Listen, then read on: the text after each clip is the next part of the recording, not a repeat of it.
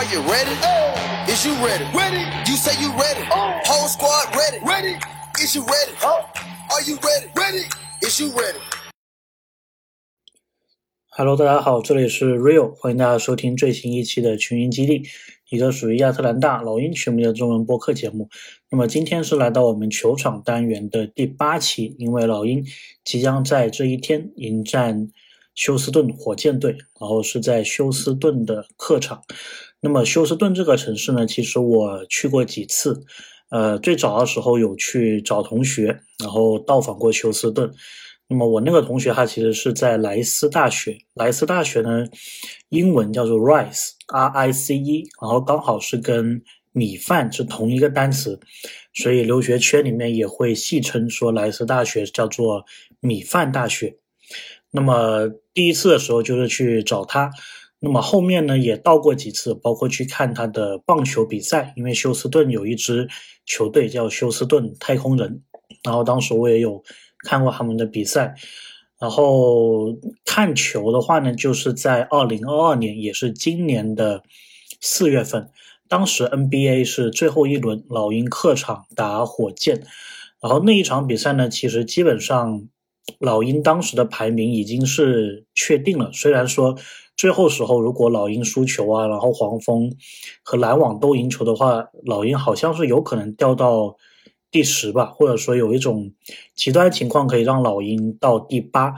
但是当时普遍的认为都是老鹰应该是，呃，就排在第九，然后去打附加赛的这么一个感觉，所以感觉多多少少，嗯，就是这个比赛结果感觉没有那么的重要。当然这场比赛呢，我还是挺有印象的，当时买的票有意识的买的挺前的。然后，因为火箭其实它的票并不贵，特别是在重建中的球队，它基本上票价都不会卖特别贵。然后我当时座位是买的挺好的，是买在老鹰替补席左侧的大概第三排的这么一个位置，所以我从那个角度拍的照片呢，是可以很清楚的拍到老鹰的球员的。然后我记得我当时看球时，我坐在。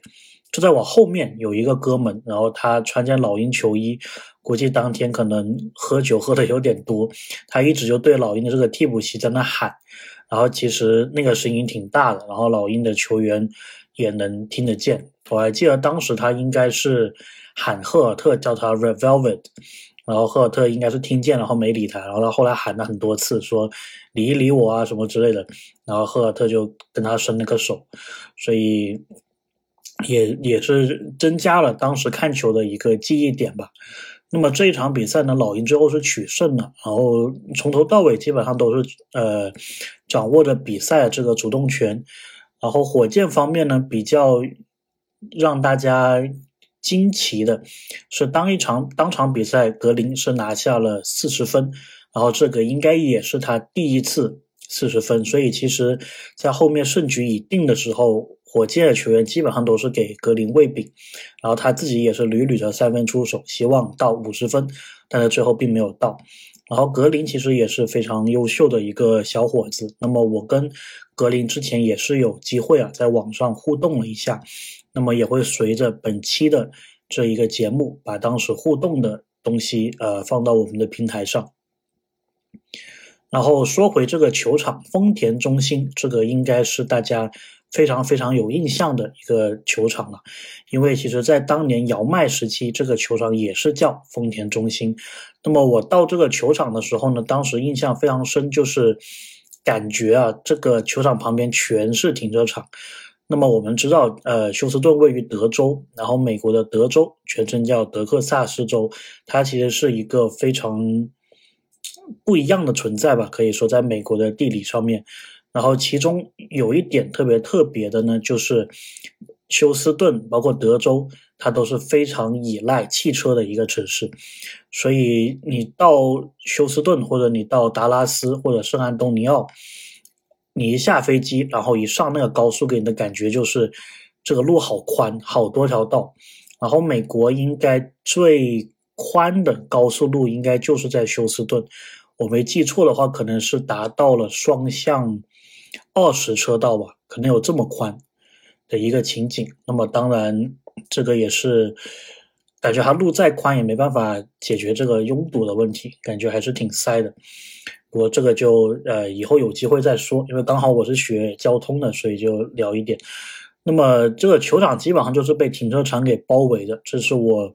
对这个球场外观最深的一个印象。那么休斯顿这个城市呢，感觉它并没有特别多可以玩的地方。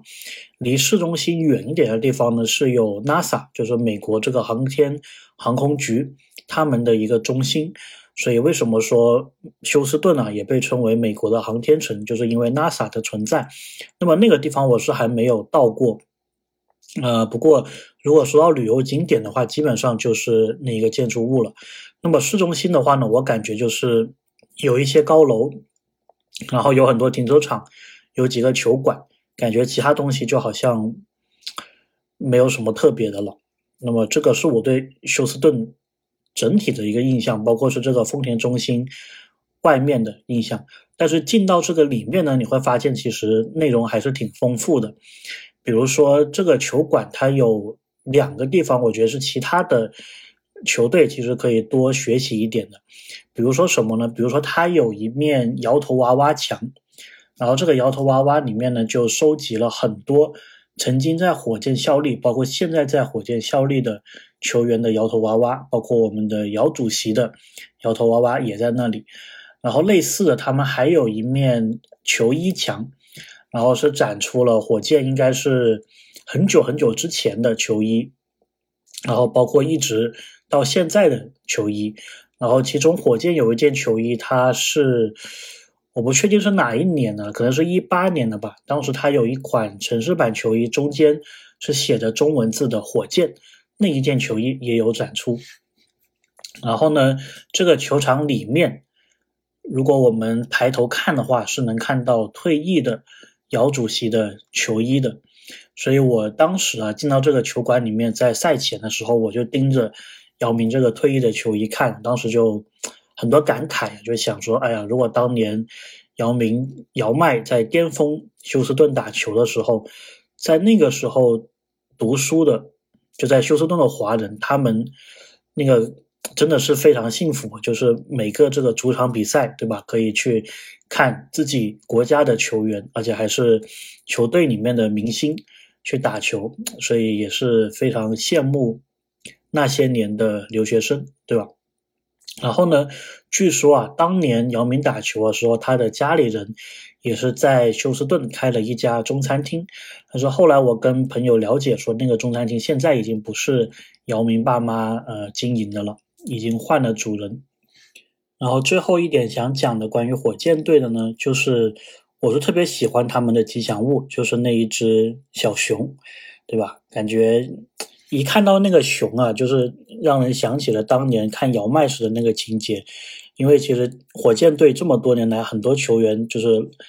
呃来来走走，对吧？其实我们现在看火箭队比赛，已经肯定不可能看到当年姚麦时的。那个球员了，但是呢，那个吉祥物是一样的，所以现在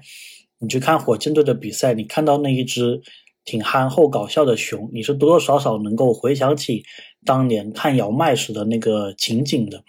所以也也可能是因为这个原因吧。我觉得三十对的吉祥物里面，除了老鹰的哈利鹰，我是最喜欢这个火箭的这个熊的，感觉挺憨厚、挺可爱的，就是总有一种感觉，好像他裤子总要。掉下来的那个那个幽默的感觉，所以我是非常喜欢这一只熊。OK，那么关于休斯顿呃火箭的主场，我们就聊这么多。然后希望老鹰今天的比赛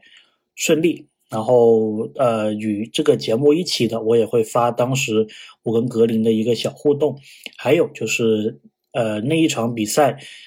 火箭队这一边的。球员的出场仪式的音频，OK，那我们就下一个球场再见了。那么下一个球场呢，老鹰魔术，那么那一个球场会成为我们的第九座球场，OK，那我们就那个时候再见喽，拜拜。